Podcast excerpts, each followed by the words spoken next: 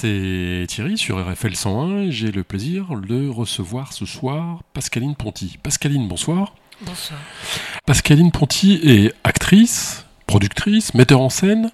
Vous faites plein de trucs. Alors d'abord, j'ai une question de vocabulaire. Est-ce qu'on dit metteuse ou metteureux Il s'agit d'une femme? Écoutez, je ne sais pas vraiment. Peut-être euh, metteur en scène, en- peut-être, euh, je ne sais pas. La question du genre vous importe peu. La question, celle-ci? Oui, ce- celle-là vous en Si, fichez quoi. mais c'est-à-dire qu'elle est tellement vaste et tellement scandaleuse Ouais. qu'on pourrait faire l'émission entière là-dessus. Et on parlerait de quoi? On parlerait de ce scandale-là. Je pense deux choses. Où on est une personne totale, c'est-à-dire que le genre n'a rien à voir dans l'affaire, c'est ce que je pense. C'est-à-dire que si on dit un texte, par exemple, euh, sans savoir quel est son auteur ou auteur, on ne peut pas savoir si c'est un homme ou si c'est une femme. Si on écoute de la musique, pareil. Quand Marie, quand Marie Jaël, qui était euh, une compositrice du 19e, qui était contemporaine de Liszt, elle produisait énormément, et Liszt lui dit, vous devriez mettre le nom d'un homme sur vos partitions, parce que là, on vous écouterait. Et c'est pour ça que moi, par exemple, en ce moment, qui fais un travail d'écoute pour euh, une programmation d'un festival, nous tenons, mais comme une, euh, comme une vertu, d'écouter à l'aveugle Oui. de prendre ce risque-là. Alors comme euh, moi je suis assez sûre de, de moi, je sais que ce que je vais aimer, ça va être de toute façon l'excellence. C'est une prétention terrible hein, ce que je suis en train de dire, Oh mais c'est vrai. Ça va être chaud, Abdel. hein. ça y est, on est parti sur les bases très très hautes là. Bon, Pascaline, on va revenir sur votre parcours, c'est l'objet de l'émission. Oui, Euh, vous nous venez euh, au départ de Reims. oui, dans les bulles, Vous êtes né dans le Champagne. absolument. J'ai baigné dans le champagne. Est-ce que vous feriez la différence à l'aveugle entre un Champagne et un Vouvray? Ah, mais total, Ouais, ça y est, ça y est, je prends une claque. Dès que je- total. mais si, si, si dès que je vous Oui, pose mais là, je ne veux pas m'attirer des ennemis dans la région. Donc, euh, j'ai peu apprécié le Vouvray. Mais vous savez, ce que j'aime dans Champagne, c'est la même chose que j'aime dans le théâtre, c'est l'éphémère. C'est-à-dire que ouais. une fois qu'on a fini de boire, c'est terminé. Et il y a eu juste le moment, cette épiphanie, du goût, du choc, de la claque. Et puis, c'est terminé. Et le Vouvray, je trouve qu'il il s'impose un peu. Il reste là. Ah oui, Voilà. d'accord. On a un peu le cellier dans la bouche. Tandis que le Champagne a l'élégance de partir. Pardon? Le Champagne a l'élégance de partir. Voilà, c'est ça. C'est un, c'est un voleur. quoi. Hop, il vient, et puis il s'en va. Vous retournez parfois dans cette région? De temps en temps, oui, de temps en temps. Ouais, c'est différent. Mais j'ai pas de, j'ai pas de racines euh, particulières. Je me dis pas, oh là là, dès que je vois les vignes, ça y est, mon cœur bat. Pas Ouais. du tout. Moi, je, je suis chez moi partout. Et je dirais, euh, comme euh, George Steiner, c'est que ma patrie, mon, en- mon endroit, c'est là où on me laisse travailler. D'accord. Donc, euh, bah, justement, les premiers travaux, c'est où? C'est au collège? Non, pas du tout. Non, non, c'est direct, euh, en fait, avec une rencontre euh, surprenante hein, d'une femme metteur en scène qui s'appelle Anne Delbé et qui va venir à Reims à l'invitation euh, du Centre dramatique national de l'époque pour faire un stage. Elle va faire un stage sur Claudel. Et moi, je l'ai lu, partage de midi, mais j'avais 11 ans. Donc j'étais complètement, je savais, je ne sais pas ce que j'avais lu. Mais elle nous parle de Claudel et elle devait revenir la semaine d'après. J'ai dévoré tout Claudel parce qu'elle était tellement passionnante pour pouvoir encore mieux entendre ce qu'elle disait. Et puis, euh, je l'ai suivie à Paris et elle avait un groupe de gens euh, très hétéroclites, un peu fougnac, et qui euh, travaillaient avec elle. Oui, fougnac parce que... euh, Qui sont à la fois fous il y et avait Colagnac. de- oui, mais il y avait, il y avait des, gens jeunes, des gens très jeunes surtout. Et en fait, on a mangé du Claudel comme on mange des patates. Et euh, voilà, j'ai été nourrie à, cette, à ce verbe-là. Donc là, vous êtes arrivé à Paris. À Paris, absolument, la grande ville. Euh, Je reviens un petit peu sur cette période de l'enfance, euh, le, le collège, le lycée, tout ça, c'est des bons souvenirs, ça? C'est pas immédiat. hein. Si, si, c'est des bons souvenirs de rencontres avec euh, des professeurs. Ouais. Hein, les professeurs passionnants. Il y a certaines choses que je regrette, par exemple les mathématiques. C'est presque de l'amertume de ne pas avoir été euh, plus au fait de l'enseignement mathématique, parce que maintenant je le regrette. Comme s'il y avait forcément les mathématiques et la littérature. Euh, ça m'ennuie beaucoup de ne pas avoir eu cette formation-là. En tout cas, euh, je ne suis jamais allée à l'école, au lycée, euh, sans plaisir. Quoi. Sans plaisir, vraiment- ouais. oui, oui, Mais j'avais toujours mon sac rempli de, de Samuel Beckett, d'autres choses que Ouais. ce dont il était question. Donc vous voilà à Paris. Euh, Allez, Paris en une image, la première, c'est quoi? C'est l'odeur du métro et Ouais. oui, c'est l'odeur du métro. L'odeur du métro. Et en fait, euh, je faisais des allers-retours parce que j'avais pas euh, de l'argent pour pouvoir me payer une chambre, comme on dit. Et euh, souvent, je, je courais comme une dingue euh, d'un métro à, à, à la gare. Et souvent, j'arrivais et je voyais les deux boules rouges du train que j'avais Mmh. loupé. Ouais, ouais, ouais, c'est Et alors que image, faire? Et souvent, euh, j'ai eu des moments de, de grande tristesse, je de, de pleurer, parce que je me disais qu'est-ce que je vais faire, comment je vais manger? Enfin, bon, un train qui s'en va. Et j'entends siffler le train. Mais non, mais Paris, c'est quand même la plus belle ville du monde, celle où il y a un Ah, fleuve. c'est magnifique, j'adore. J'adore. Où baigne un fleuve entouré de livres. Mhm. Les bouquinistes. Oui. Non, vous avez des endroits préférés, des endroits magiques euh, dans Paris? Écoutez, euh, j'y étais il y a hum, trois jours, et puis avec une amie, euh, nous sommes revenus de Saint-Michel jusqu'à Strasbourg-Saint-Denis. Eh ben oui. Et avec ce, ce temps que nous avons en ce moment. Donc j'étais émerveillée une fois de plus en passant sur le pont. Mais j'aime j'aime Paris. Parce qu'en fait, pourtant je, je dois dire que je connais bien Paris, mais à chaque fois je suis émerveillée. Émerveillée, D'une lumière particulière. oui, et de, la nouveauté à chaque fois. Mais Paris, c'est un appel au voyage, de toute façon. Alors oui, donc vous y êtes à Paris, euh, les, les premiers textes, euh, ou la, la première fois que vous montez sur scène, ou, ou peut-être plus généralement, euh, comment devient-on comédienne? Est-ce que c'est en, en forgeant qu'on devient vraiment forgeron? Est-ce qu'il faut oui, d'abord ça, je, je pense que plus on joue et plus euh, on peut jouer. Alors c'était c'était une Ça, mais ça, c'est autre chose, c'est après. Quand Ouais. au départ, au départ, il y a un cheval qui est lancé au, au galop à toute allure et c'est c'est toute la jeunesse qui a besoin de s'exprimer. Mais au-delà de ça, il me semble que, me concernant, il y a, je dirais, la course à, à retrouver la grâce perdue. Ça, c'est sûr. Alors, ça, ça prend le chemin des textes. Et j'ai trouvé des amis écrivains comme Claudel, comme Artaud, comme Victor Hugo, comme Molière, comme Jean Racine. Retrouver la Euh, grâce. La grâce perdue, je veux dire la grâce originelle. Je parle du, du péché là, mais Ouais. en fait, euh, de, c'est une manière de vivre dans le risque. C'est une manière de vivre dans le risque. Euh, c'est comme euh, attraper un poisson à main nue, c'est ça. C'est être dans cette fragilité de la vie et s'en souvenir. Parce que, euh, évidemment, ça, ça a lien avec la mémoire, mais avec une mémoire euh, émotive, affective. C'est pas, pas une machine qui enregistre. C'est pas redonner un texte, euh, ça tout le monde peut le faire. C'est que comment ça passe par moi qui ai décidé d'être interprète Mhm. de ce texte-là et comment il va y avoir un partage du sensible. Comment être, non pas être au cœur, moi, d'une manière euh, narcissique. Et la question, elle n'est pas là. Bien sûr qu'elle peut être un peu là, mais à un moment donné, c'est fatigant. La question, elle n'est pas là. La question, elle est d'être, d'être dans une vibration et d'être dans une vibration avec les autres. Est-ce que, mais est-ce que plus on joue, mieux on joue? Ah oui, ça c'est sûr. Comme tout Moi, j'ai vu des, des gens tout à fait, euh, je dirais, moyens devenir Mm. de bons acteurs parce que c'est. Plus on éprouve son, son outil, et oui, absolument, ça j'en suis Mais vous convaincue. m'aviez dit au téléphone, euh, Pascaline, que euh, vous n'étiez, vous aimiez moins le terme de comédien que le terme d'acteur. Ben, oui, oui, oui. Je me sens plus actrice, même si là, euh, je dirais que je suis en parenthèse de cette activité, mais actrice, c'est actrice-acteur, c'est celle ou celui qui fait exprès. La comédie, le comédien, c'est celui qui fait semblant, qui Oui, va faire semblant d'être quelqu'un d'autre. Moi, j'ai jamais, euh, quand j'interprète, je ne suis pas ni je suis Phèdre, ni je suis Isée. Non, je me glisse déjà dans le verbe de l'auteur. Oui, le- la comédie, ça veut dire au sens propre, dans le grec, euh, ça veut dire quoi La célébration? Je ne sais pas. Donc voilà, bah, je vous le dis. Merci beaucoup. Je l'ai appris il y a 5 minutes. Euh, c'est la célébration, la procession. Donc en fait, c'est aussi Oui, mais le retour vers la grâce je parle de la- de l'acception, euh, moderne. c'est ça.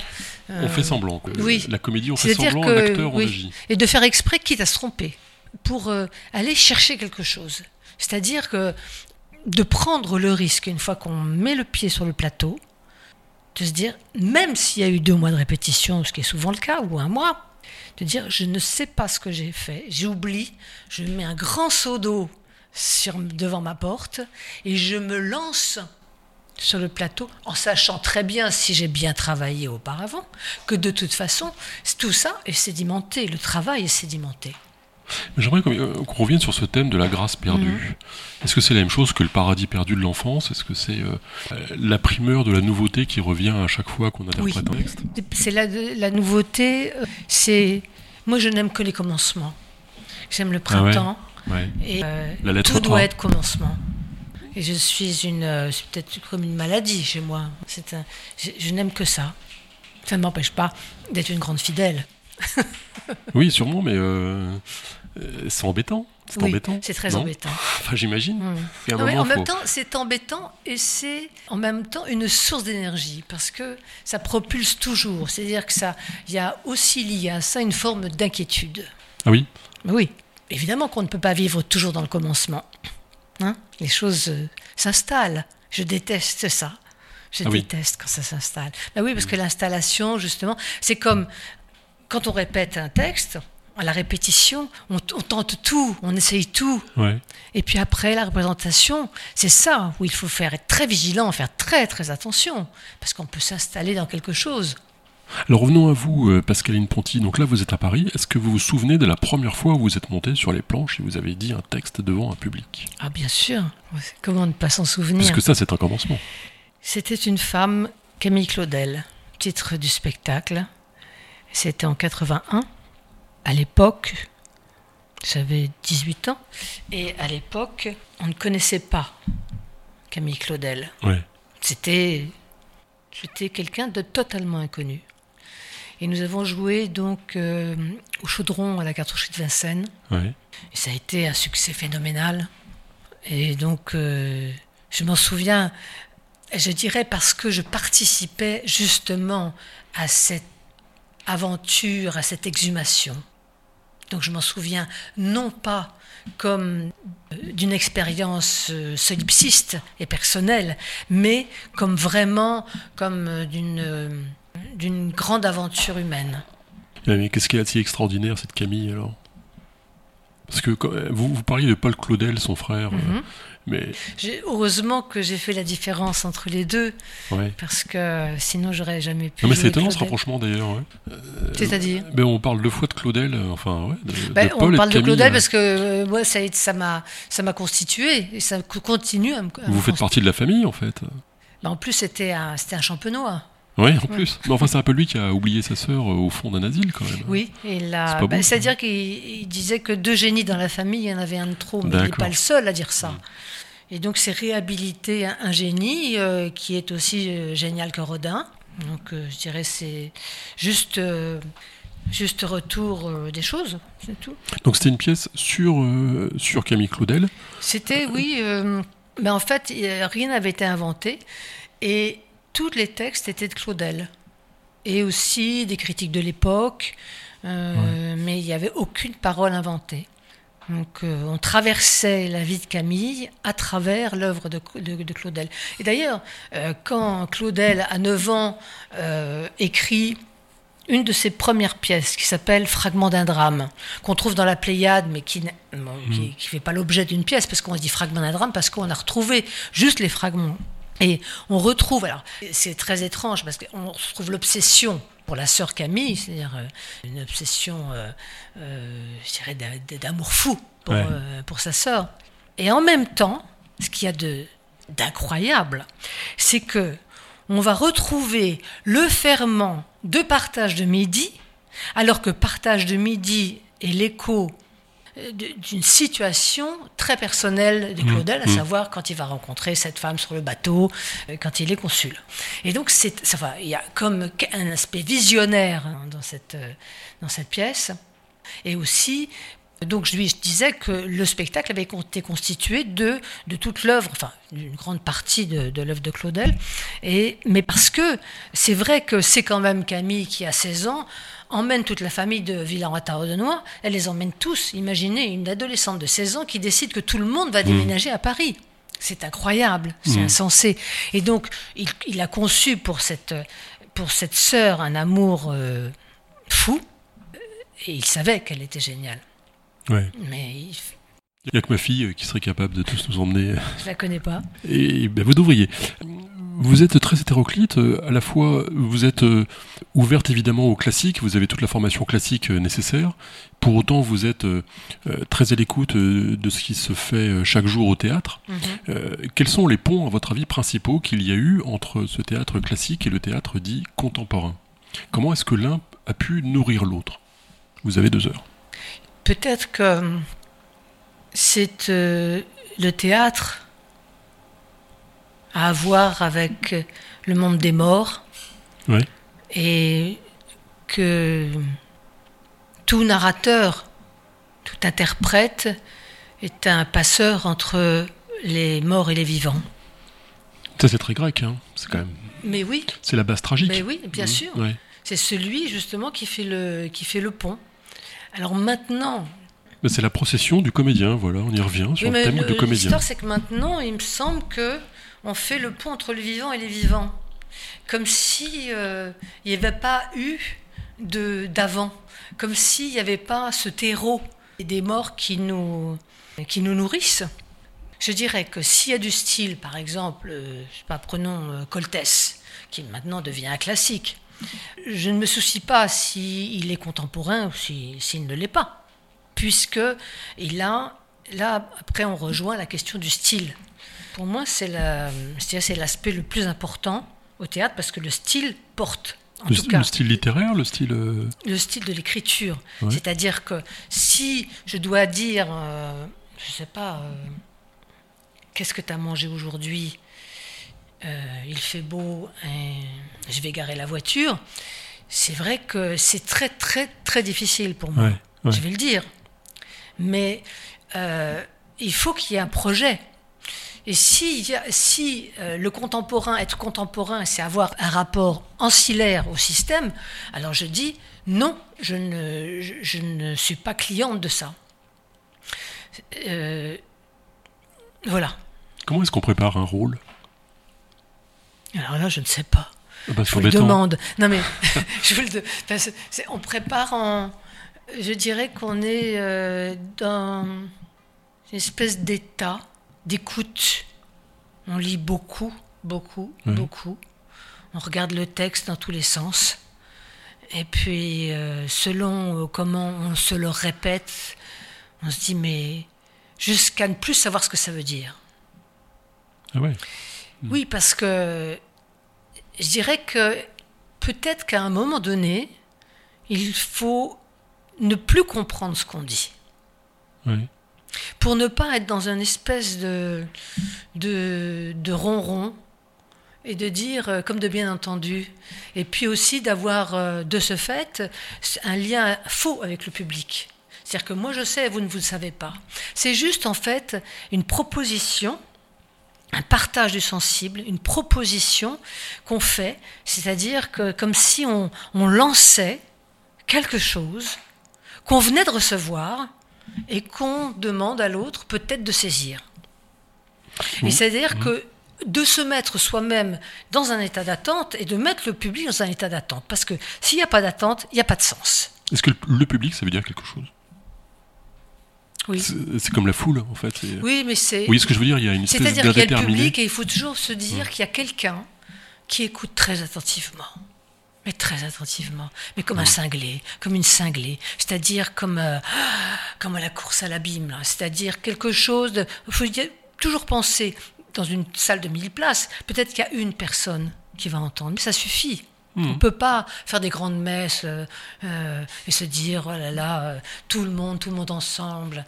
Non, ça n'existe pas. C'est- C'est c'est de la politique, ça. Vous avez toujours eu le trac? Pardon? Vous avez toujours eu le trac? Oui, Ça fait mal c'est, euh, c'est atroce. Ouais, c'est atroce. Mm. C'est une saloperie. Mais Non, parce que ça me fait penser un peu au- au- aux, joueurs de casino. En fait, c'est Oui. une espèce de joie de gagner, moi j'aime bien jouer au casino. mais de, mais de jouissance de perdre. Oui, c'est vrai. C'est pas Et un je peu pense dans cet ordre-là de se mettre en pour, danger pour euh, connaître la, la chose casino, Parce qu'il faut être un peu taré pour aller di- dire un texte devant 1000 personnes. Moi, je sais pas. Je... Pour moi, c'est une espèce de cauchemar, quoi. Comment Oui. vous pouvez faire une chose pareille c'est vrai. Non, non, je, mais je, je me pose la question tout Ouais. le temps. Mais c'est-à-dire qu'il faut essayer vraiment de, de s'abstraire. C'est-à-dire, bien évidemment, c'est moi qui suis sur le, pia- sur le plateau, mais il ne s'agit pas de moi. Non. Par exemple, j'ai j'ai fait un spectacle euh, Phèdre de Jean Racine. J'ai fait toute la pièce toute seule. Avec Anne Delbé également. Non, toute seule. Toute seule. J'ai fait tout le travail et euh, je jouais, j'interprétais la, la totalité euh, des rôles. Ah ouais. Et évidemment que je n'étais ni Phèdre, ni Thésée, Mm. ni Hippolyte. J'étais dans l'écriture.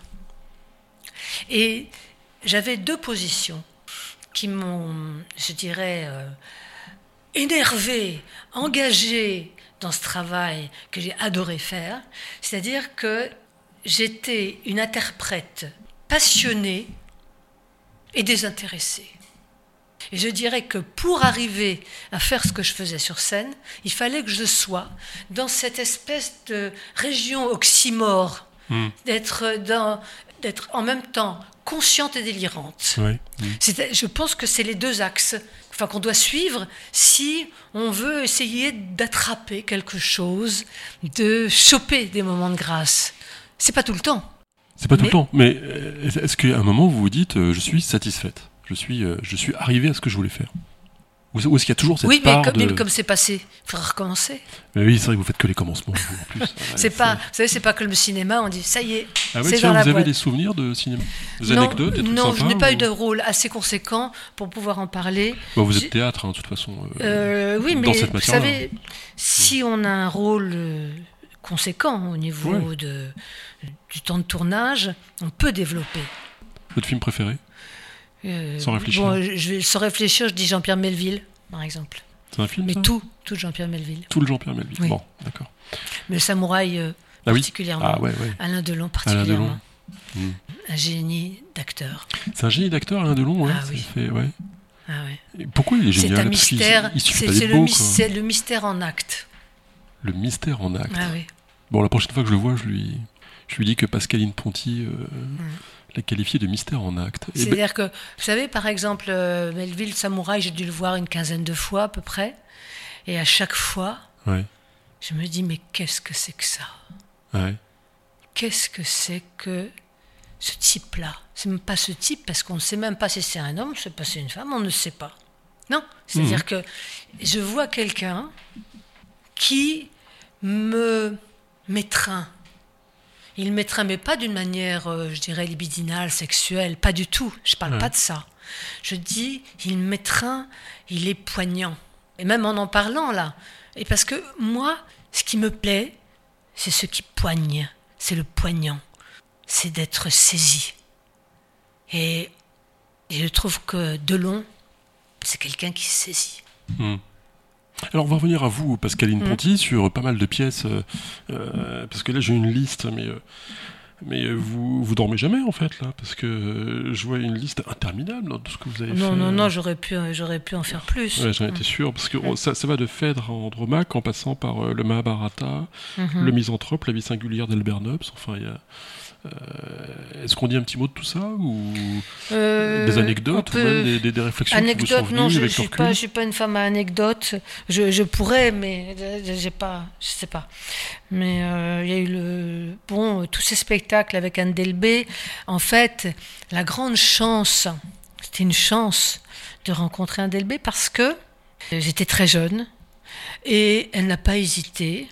Je pensais qu'elle était folle. Je me suis dit, je me souviens très bien, la première fois quand j'ai joué une femme, Camille Claudel, je me suis dit, elle est folle, je vais jamais y arriver Ah parce que le rôle était énorme.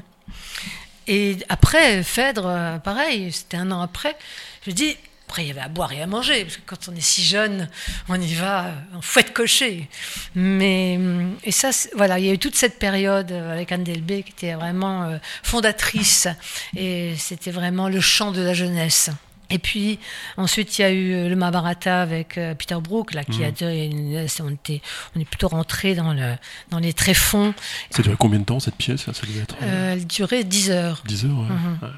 Bon, ben, on était 25, 20 euh, nationalités différentes, avec un, metteur en scène euh, oui, qui m'a marqué, parce que je dirais qu'il y a eu avant lui et après lui. Ah oui? Oui. C'est-à-dire qu'en fait, c'est par rapport à la distanciation. Je me demande s'il n'y a pas quand même une méprise sur la distanciation en France, parce que quand on demandait à Hélène Weigel, l'actrice, donc euh, Brecht, qu'est-ce que c'est que la distanciation Elle a répondu tout simplement, c'est jouer l'acteur, l'actrice a besoin d'une intelligence, mais pas l'intelligence d'être euh, d'être fort en thème. Pas besoin de montrer euh, ni son noble cœur, ni, tout ça. Besoin tout simplement euh, d'être, d'être dans, enfin pas tout simplement, d'être absolument dans l'incarnation. Et moi, ça, je crois, je crois au grand, au grand style et à l'incarnation. Et donc, on peut être acteur sans travailler? Ah non. Non? Bah non. On peut pas incarner directement. Tous les grands acteurs que je connais, ils travaillent comme des dingues. les autres, euh, je, ne sais pas, hmm. je les connais pas. Non, non. Travailler, ça veut dire pas travailler, prenez de la peine. Mais si, il y a quelque chose comme ça, c'est prendre la peine de plonger, de plonger. Parce que, euh, par exemple, Vitesse, avec qui j'ai travaillé, que j'ai adoré cet homme, il disait quand il y a quelque chose qui te gêne dans un texte, tu insistes dessus. Il faut hmm. pas passer. Mais Travailler, travailler, ça veut dire quoi? C'est l'amour des mots. Euh, c'est un travail extraordinaire. C'est un travail de chien aussi.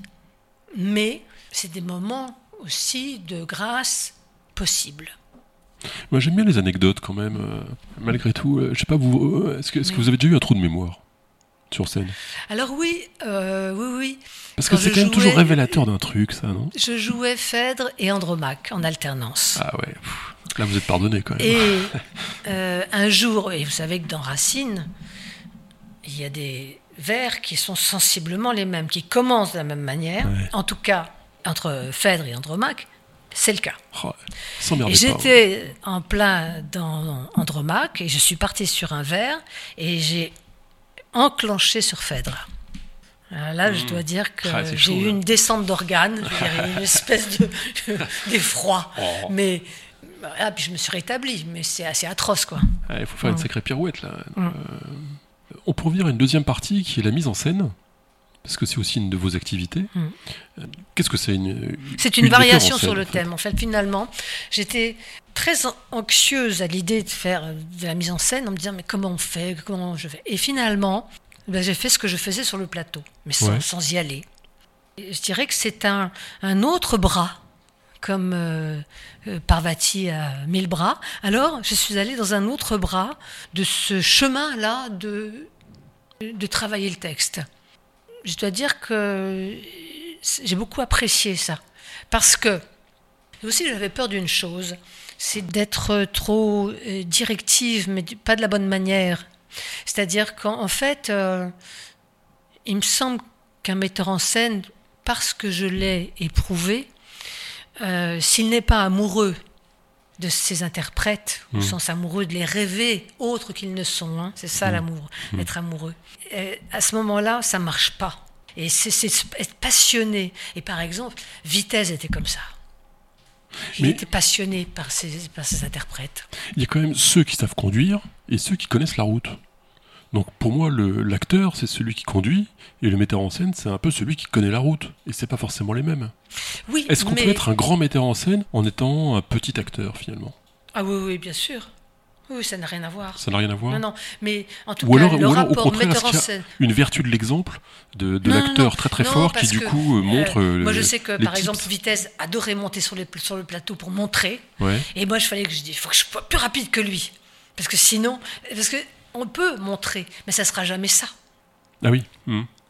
Et ce qui est intéressant entre l'acteur et le metteur en scène, c'est que ça soit ni chez le, dans la maison du, du ou de la metteur en scène, ni dans la maison de l'acteur, mais dans un point de rencontre au milieu.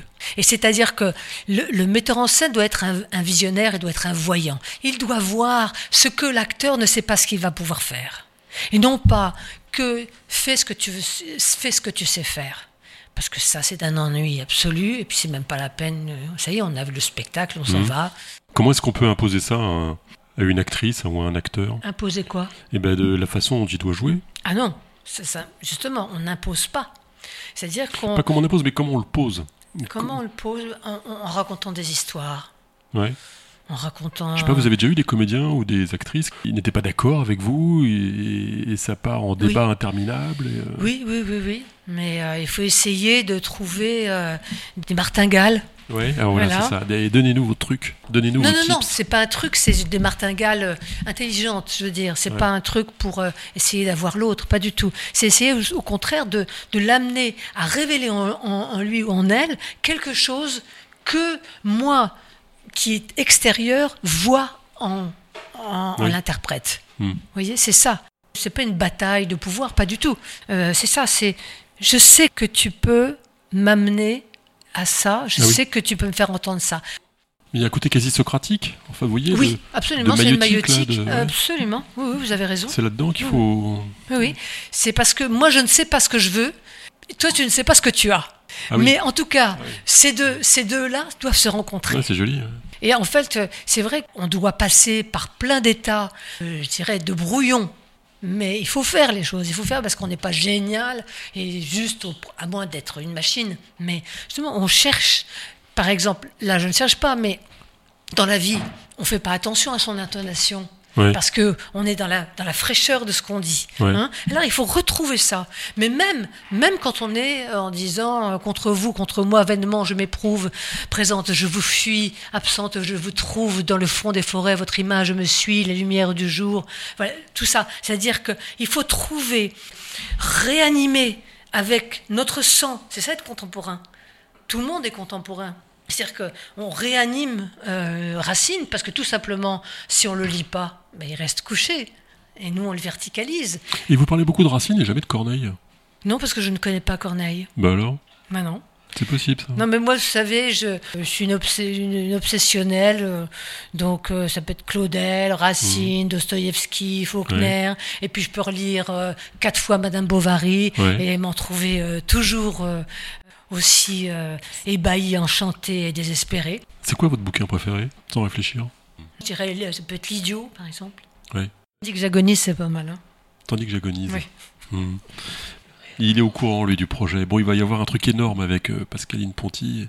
Bref, euh, oui, il faut qu'on parle du festival hier aujourd'hui, qui se déroule là. Donc c'est entre Montrésor et Loche, c'est ça? C'est ça. Qu'est-ce qu'on peut en dire? Alors dites-nous. Qu'est-ce que c'est que cette aventure? C'est la même, ça continue. Mmh ça recommence à chaque fois, ça continue, et c'est euh, essayer d'apporter euh, des moments de transcendance dans un lieu du patrimoine, mais surtout, je ressens l'époque comme totalement désespérante. Totalement ah oui, c'est pour ça que je vais vers les textes, c'est pour ça que je vais vers la musique. Non pas pour me mettre euh, la, tête sous l'oreiller, mais je dirais que c'est pour c'est à double tranchant parce que finalement, quand on lit les textes, quand on écoute la musique, ça fait écouter encore avec plus d'acuité le bordel ambiant et la gabegie ambiante. Parce que là, on parle musique. Hein. C'est un festival de musique classique et contemporaine et de création. Classique euh, étant musique du répertoire, comme on dit. Hmm. Alors, le chapeau qui recouvre tout ça, c'est la musique savante. C'est quoi ça, la musique savante? Musique savante, ça veut dire que c'est la musique écrite. C'est, ça s'appelle comme ça. Ouais. Voilà, c'est pas moi qui le dis, c'est, ça s'appelle comme ça. Je connaissais pas. Ah bon? Non, du tout. C'est parce qu'en fait, c'est de la musique, oui, c'est de la musique écrite. Euh. Bah, Paul McCartney, c'est pas de la musique savante? Non. Il n'a pas écrit Non, j'ai pas dit que c'était de la musique bête. D'accord. McCartney. Ouais, d'accord. Ouais, ouais. Hein non. C'est-à-dire que moi, je crois que ce monde est merveilleux et qu'on n'a pas le droit de le regarder bêtement, justement. Bah, vous venez de dire qu'il était totalement désespérant. Oui, mais on ne doit pas le regarder bêtement. C'est un monde merveilleux au sens où on vit sur une terre à l'origine édénique. C'est ça dont je parle. Après, euh, je dirais les, petites affaires humaines, euh, les, grandes tragédies. euh, Mais Pascaline Ponty, j'ai reçu pas mal de gens à parcours, et souvent, même à chaque fois, je leur demande à propos de leur enfance si ce n'était pas un paradis perdu. Et euh, j'ai l'air d'un martien qui parle à un train. Vous voyez, pour eux, ça ne résonne rien, ça veut rien dire. Et vous êtes la seule à argumenter euh, magnifiquement sur ce thème du paradis perdu. Mais euh, est-ce que c'est moi, il est pas, constitutif il est le pas, c'est un paradis que j'ai absorbé. C'est-à-dire que je ressors. C'est pour ça que je parlais du commencement Ouais. qui m'obsède. C'est-à-dire que, évidemment, évidemment, je ne suis pas autre que les autres, et j'avance dans l'âge, mais je ne veux pas. Je veux toujours pouvoir euh, être prête à partir. Ah. Et ça, l'enfance, il est prêt à, à détaler parce qu'il voit quelque chose de l'autre côté de la rue et il y va. Ouais. Et donc, pour moi, c'est pas un paradis perdu, c'est quelque chose que j'ai avalé, absorbé. Aussi, des fois, je me fais prendre parce que on dira, mais on peut pas faire ci. Par exemple, c'est-à-dire que l'insouciance, j'adore ça. Et je trouve que je suis pas assez insouciante. Mais l'insouciance, c'est extraordinaire. Ça veut pas dire, euh, c'est pas le contraire euh, du sérieux. Hein. On peut être très sérieux et insouciant. C'est pour ça que je parlais d'oxymore. C'est-à-dire qu'il y a- il y, a vraiment, je suis toujours en tiraillé comme ça. Hein. Par exemple, je fais beaucoup de yoga et justement, c'est les contraires. C'est tirer d'un côté et tirer de l'autre, avec l'axe au milieu. Mais est-ce qu'il y a une transcendance dans le théâtre? Un jour, euh, quand on jouait le Mabarata à Avignon, on jouait dans la carrière Calais. Mm. Et euh, c'était à l'extérieur. Donc le spectacle durait 10 heures. Ça faisait 15 heures de présence pour les spectateurs. Et au moment de la Bhagavad Gita, il y a quelqu'un qui a crié comme un dingue et qui a dévalé tous les escaliers. Il était en hausse, les gradins étaient en cirque, comme ça, en amphithéâtre. Et il a tout dévalé en criant. Et la carrière était à un kilomètre. Et on a entendu son cri, son hurlement. Hmm. Oui, c'est impressionnant. hein, quand même. Vous avez écrit des textes de théâtre? Non, Vous voulez pas écrire une pièce? Bah, Ça parlerait de euh, quoi d'ailleurs? Je ne sais pas. Je suis, je suis incapable de répondre à cette question. Mais vous avez écrit Moi, des textes suis. euh, non, je suis un peu traumatisée par euh, mes lectures. Donc, euh, Bon. Et puis, puis je suis pas Marguerite Duras, donc euh, euh, c'est comme ce que dit Jules Renard, c'est-à-dire il faut euh, saisir le verbe ou peut-être euh, le crayon comme si, euh, comme si on, avait, on touchait une arme à feu. C'est-à-dire qu'il faut que ça soit essentiel et que ça soit la vie ou la mort. Ouais, mais enfin bon. euh, Ah non, non, Non. moi- non, parce que d'ailleurs, euh, quand on lit Dostoevsky ou, euh, ou Faulkner, on se dit, mais des fois on ferme le livre parce qu'on se dit, mais c'est pas possible. C'est pas possible de. C'est trop. C'est trop C'est-à-dire? Bah, d'écrire comme ça. Aussi bien? Si justement. Ouais. Parce qu'en fait, tout ça, tout ça, la musique, le théâtre, hein, c'est relié à une chose, à l'intime. L'intime qui va résonner. D'être intime, on peut dire- Ah, mais oui, j'ai- j'ai aimé ci, j'ai aimé ça, ou j'ai pas aimé ci. Mais c'est d'être intime. Et moi, par exemple, pour euh, le festival, je me dis ce que j'aimerais, ce que je souhaiterais le plus vivement, c'est que les gens soient touchés dans leur intimité, au cœur, comme ça. Et que je regarde personne d'autre que soi. Euh, rien besoin de, dire. Mais t'as ça comme ça, comme une, euh, comme une petite pierre qui s'est logée là. C'est étonnant comme ce qu'il y a de plus universel et ce qu'il y a de plus intime. C'est étonnant, hein? Oui, quand l'in- l'individu rejoint l'universel, et c'est pour ça que je parlais de style, c'est-à-dire que tout le monde, c'est-à-dire que moi je peux me reconnaître, euh, par exemple, dans Artaud, parce que je ne sais pas si c'est un homme ou une femme ou un, ou un cheval qui a écrit. C'est-à-dire qu'il y a quelque chose de totalement universel, comme de, de Rimbaud. Ouais. Je ne sais pas. Et donc, ce particulier Rimbaud, il est, il s'universalise, c'est-à-dire que moi, femme de 2023, je peux me projeter, me, me rêver dans, dans cette poésie-là. Aujourd'hui, c'est encore possible de créer comme ça? Non, je crois pas. C'est Je sais pas. C'est-à-dire que Pourquoi? si les artistes euh, étaient s'émancipaient de l'époque, Non, mais pas Pourquoi possible. pas? Ça, Si c'est possible, C'est possible au risque d'être rayé de la carte. Ouais, Mais- Comme Rimbaud. oui, comme marteau. Enfin, lui, il était fou. Rimbaud, euh, je dirais qu'il y est allé. Il y est allé avec ses semelles de vent. Mais euh, Artaud, oui. Euh, Artaud, euh, Claudel, Camille, Camille Claudel. Ouais. Mhm. Euh, et vous avez lu La recherche du temps perdu? Je n'ai pas tout lu. Mhm. Non, parce que tout ce que vous dites, on y retrouve. hein. Mhm. Non, mais je... C'est une question. c'est piège. drôle. Non, non, c'est pas piège du tout parce que euh, c'est, ça fait partie de, je dirais, euh, vous savez, euh, quand on dit ah, ben, dans un coquillage, Ouais. on trouve la côte et puis la carte géographie et l'univers. Parce que c'était en résonance avec aussi ce thème du paradis perdu où Mhm. l'innocence retrouvée. Il faut être insatisfait. Il faut être insatisfait et ça parce que ça a à voir avec l'enthousiasme. Mais on peut être insouciant et insatisfait? Oui. Donc on n'est pas sage, oui, quoi. parce que de toute façon, moi j'ai pas peur des contradictions, euh, mais insatisfait, pas au sens de grognon, de grincheux, pas du Mhm. tout. Hein, c'est pas ça dont je parle. Mais d'avoir je parle faim, de, cette insatisfaction qui fait qu'on est l'orexie, dans l'appétit. Hmm. L'appétit, d'avoir d'avoir faim, d'avoir faim, parce que là c'est vrai que on est, on, on baffre, on baffre, on dégueule, on baffre, on- et, et on recommence, voyez. Mais vraiment d'avoir faim, je dirais, euh, je ne veux pas dire euh, d'avoir faim physiquement, mais d'être en manque de quelque chose. Hmm. Il faut être en manque pour, pour savoir de quoi on a besoin, sinon C'est quoi votre plus grande contradiction? Je suis euh, une euh, travailleuse acharnée et en même temps, je, je procrastine aussi des choses. ouais. C'est-à-dire que je suis comme, euh, comme une, euh, une oisive contrariée, quelque chose comme ça. C'est Ouais. les contemplatifs, ça Une, euh, une oisive euh, qui, euh, qui se dirait Ah non, il faut vraiment faire, il faut faire, il faut faire, il faut faire. Donc voilà, il y a une hystérie du faire, enfin une hystérie au sens qui peut être noble, hein, pourquoi pas. Mais parfois euh, j'essaye, hein, j'essaye, j'essaye, parce que j'ai encore plein de vie devant moi, donc euh, C'est quoi le prochain gros truc que vous allez faire? C'est vraiment quelque chose auquel je tiens. Euh, C'est un spectacle sur Antonin Artaud et ses médecins. Ah ouais Euh, Il faut chercher la production. Quand est-ce que vous retournez à Paris? Bientôt. Qu'est-ce que vous allez voir en premier quand vous arrivez à, je sais pas, à Gare Montparnasse Qu'est-ce que je vais voir en premier à Ouais. Paris? Ouais, vous filez vers le musée d'Orsay pour revoir de Camille Claudel, vous levez le nez pour voir la tour. Montparnasse. Je ne sais pas quoi vous répondre. Je, je vais dans la rue. Dans la rue, oui, La ça, rue. c'est- oui. Hum, Je marche. Je marche beaucoup. Avec des semelles? Devant. Bravo. Allez, c'était Pascaline Ponty sur RFL 101 dans Parcours. Merci Abdel. Et puis la semaine prochaine, nous aurons un grand débat avec le futur maire de Tours. Mais ils sont plusieurs, donc il va falloir trouver.